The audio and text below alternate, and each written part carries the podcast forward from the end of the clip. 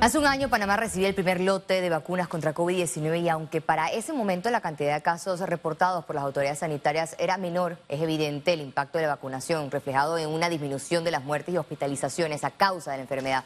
Esto y más en nuestra emisión de Conios iniciamos enseguida. Este jueves se cumple un año de la llegada del primer lote de vacunas contra el COVID-19. El 20 de enero de 2021 quedará en la historia. Panamá inició el esquema de inmunización. La primera en recibir las dosis de Pfizer contra el coronavirus fue la jefa de enfermería del Hospital Santo Tomás, Violeta Gaona. El contraste a la fecha de este comportamiento epidemiológico es evidente. Hace un año habían 241 personas en cuidados intensivos y hoy la cifra llega a 57 y el impacto de la vacuna se nota no solamente en las unidades de cuidados intensivos, sino también en las unidades de cuidados respiratorios y en las salas COVID de todo el país. El año pasado el sistema de salud estuvo a punto de colapsar con 2.243 casos positivos en 24 horas y 2.373 hospitalizaciones en salas. Actualmente la realidad es otra. Aunque se reportan más de 10.000 casos diarios, la cifra de hospitalizados se mantiene en 606 personas en salas.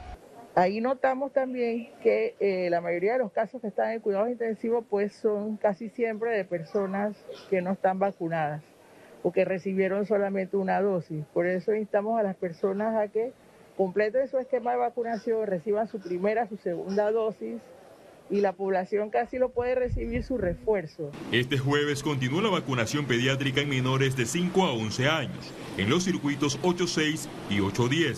La población estimada es esa, 37.350 niños que debemos vacunar. La población percibe buenos resultados por la aplicación de dosis de las distintas casas farmacéuticas. Yo le recomiendo al pueblo panameño que vaya chiquito y grande a vacunarse contra esta canalla enfermedad que llegó al mundo. Que se ponga la vacuna porque eso es lo que nos puede proteger un poco. Está bien, está funcionando. Le suelta al pueblo a la gente que ponemos a vacunarnos.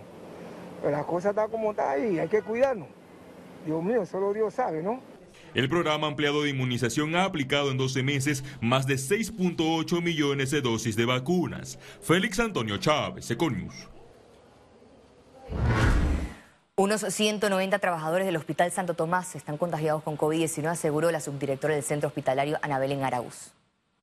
Sí, definitivamente no escapamos a la realidad que estamos viviendo actualmente todos los panameños y sí tenemos eh, un número eh, cercano al 4% de nuestros colaboradores que eh, pueden estar guardando algún tipo de cuarentena o aislamiento siguiendo las indicaciones de las autoridades sanitarias. Tenemos que recordar que eh, la variante que, que, se describe, que está circulando actualmente, pues Omicron, tiene una mayor capacidad de contagiosidad. Entonces, en ambientes hospitalarios, este es un tema que toma aún muchísima más relevancia y por eso poco a poco hemos ido tomando disposiciones para que solamente las personas absolutamente necesarias estén dentro de los hospitales.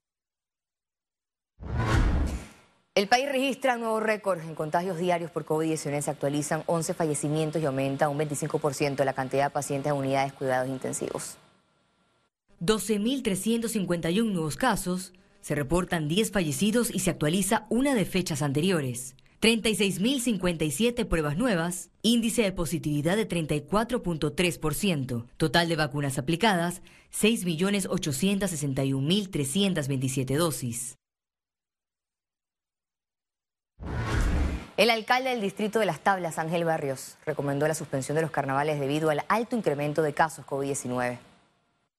El carnaval de Las Tablas es una actividad que genera muchos ingresos en la región, nada más no en Las Tablas, es en la provincia de Los Santos y en la provincia de Herrera. Todo el comercio, todo el transporte y todo el mundo eh, logra conseguir ingresos. Pero ante esta realidad del COVID, yo siempre le digo a las autoridades, le digo al pueblo, hay que sopesar, hay que tirar la pesa. ¿Qué pesa más? Si la salud o lo económico. Y definitivamente que nosotros pensamos que los carnavales de este año se deben de suspender. Pese a la crisis económica, el alcalde de Colón, Alex Lee, justificó los gastos de movilización y los ingresos elevados de alcaldes y representantes a nivel nacional. La bola pica y se extiende en el escándalo de los alcaldes y representantes que reciben ingresos mensuales que sobrepasan los 10 mil, 11 mil y hasta 12 mil dólares. El alcalde de Colón manifestó que los actos son legales porque están regulados. El Código de Trabajo tipifica que un gasto de, eh, movilización no es un salario. Entonces yo pienso que eh, no, no, no es un ingreso, es una herramienta de trabajo. Como si fuera poco, el alcalde Alex Lee reveló un secreto a voces, el gasto de movilización es el trampolín político para asegurar la reelección. Pero es que los gastos son para utilizarse, por eso se presupuestan. Y los gastos, los gastos se utilizan, porque aquí todo el mundo camina a sus comunidades si no nos ganaran nuevamente. Y alcalde que no, que, no camina, representante que no camina, queda perdiendo con su corregimiento. El director de la Autoridad Nacional de Descentralización indicó que los recursos destinados a la movilidad recaen sobre los municipios y las juntas comunales y aclaró quiénes deben recibir este beneficio. Y la movilización es la que se utiliza para efectivamente aquellos que no tienen el transporte, no tienen transporte público o oficial para movilizarse, entonces usan una partida que es aprobada en cada consejo municipal. En un comunicado, el Contralor Gerardo Solís confirmó que se reunió este jueves con representantes y alcaldes que detallaron que los gastos provienen de los recaudos territoriales. Sin embargo, el ente fiscalizador dejó claro que evaluará y analizará minuciosamente toda la información. Según la Contraloría General de la República, el gasto anual de movilización en alcaldes y representantes es de 12.3 millones de dólares. Además, solo en el distrito de Panamá, por quinquenio, los representantes gastan más de 4 millones de dólares en dietas. Félix Antonio Chávez, Econius. La vicealcaldesa de Panamá, Judy Meanas, indicó que el alcalde José Luis Fabrega no se ha negado a brindar información relacionada con el gasto de movilización. Agregó que el alcalde manifestó que va a ser respetuoso de ley en ese sentido. El alcalde no ha dicho que no va a dar la información. El alcalde lo que dijo es que actualmente en la misma ley, o sea, el mismo acuerdo, no, eh, no eh, indica que debas reportarlo. Por eso es que va a Contraloría ahora para decir eh, y es el que tiene que decir, mira, esto hay que aclararlo. Pero entiendo el punto de que eh, este gasto de movilización, lo que la ciudadanía y los medios de comunicación están pidiendo es que se aclare en qué se utiliza. El Ministerio de Educación manifestó que todavía no se ha dado con el paradero de la supuesta organización que entregaba los diplomas falsos para docentes. Cada una de las universidades constató los que eran y los que no eran. En este sentido, el Ministerio de Educación hizo lo propio a través de la ministra Maruja Gordal de Villalobos, hacer las denuncias pertinentes en las instancias correspondientes y en este momento estamos en investigación.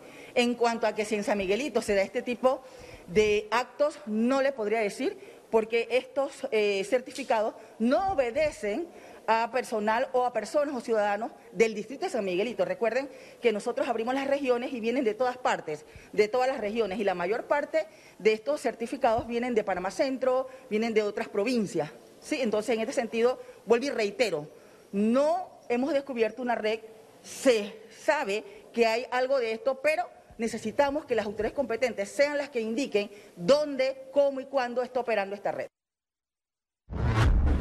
Realizan audiencia contra exfuncionarios de los estamentos de seguridad y trabajadores portuarios que participaban en una red de tráfico de drogas.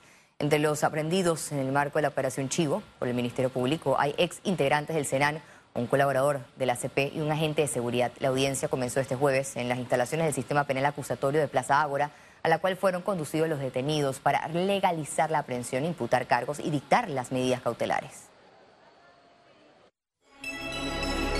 Economía. Empresarios piden al gobierno agilizar pago de deuda pendiente con contratistas. Panamá avanza en su proceso de reactivación económica. Así lo confirmó el Consejo Nacional de la Empresa Privada este jueves en conferencia de prensa. Sin embargo, señalaron que las cuentas por pagar del Estado les impiden avanzar al ritmo que quisieran. Solo a contratistas agremiados a la Cámara Panameña de la Construcción, el Estado adeuda 300 millones de dólares. Estos son montos, como te digo, muy dinámicos.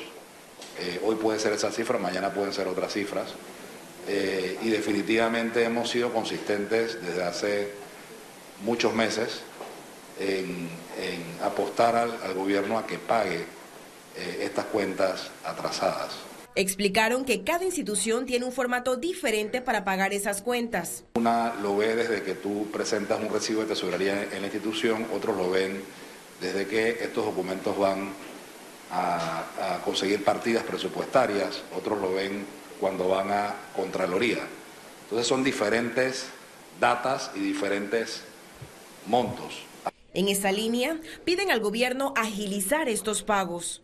Es un mensaje directo o sea, creemos que hay que revisar el itinerario burocrático que culmina con el pago a un proveedor del Estado. Ese itinerario burocrático debe ser eh, revisado con el objetivo de que haya mucha más agilidad. Obviamente el Estado eh, debe también analizar el cumplimiento de la obra planteada de que se haya realizado a cabalidad de acuerdo con los contratos suscritos, pero es, es algo que para la empresa privada es cardinal. Se trata de empresas que cumplieron lo suscrito en un contrato referente a obras o servicios, pero que el Estado no ha saldado esa cuenta. Ciara Morris, Econews. Enero 2022 ha sido el peor mes para las ventas en la historia de la industria gastronómica, según el presidente de la Asociación de Restaurantes y Afines de Panamá, Domingo de Valdía. Además, destacó que hay poco movimiento de clientes en los comercios. Todos los eneros son relativamente buenos, ¿ok? Y este, nosotros terminamos el año, la industria terminó el año en un 80% de ventas comparado con el 2019. Pensamos que en enero nosotros podíamos subir un poquito pero lo que estamos viendo es que vamos a terminar entre un 60 a un 75%. Quizás no llegamos ni al 75%. Vemos incluso menos clientes en los restaurantes eh, eh, y eso me llama la atención. Para mí hay dos motivos. Uno, definitivamente las personas han cogido miedo al Omicron y se están cuidando. Y dos, tampoco hay mucho efectivo en la calle. La economía panameña podría crecer entre 7.5% y 8% en 2022, según cálculos del Instituto Nacional de Estadística y Censo. Desde que inició el 2022, los organismos internacionales han apuntado sus proyecciones de crecimiento económico para Panamá en un rango entre 5 y 8.2%. La apuesta del Instituto Nacional de Estadística y Censo de la Contraloría es entre 7.5 y 8%.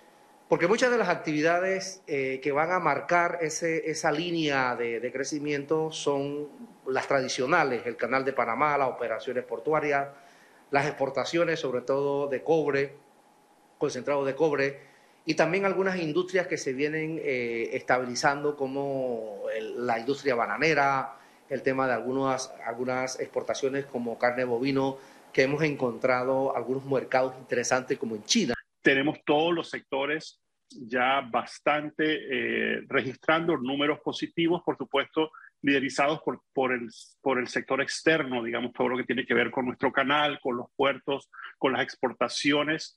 Eh, lo cual también es una, es una señal positiva. Y aunque los empresarios confían que será un año positivo para el desarrollo de las actividades, les preocupa que la ola de contagios de COVID-19 por la que atraviesa el país afecte los números de la economía en el primer trimestre del año.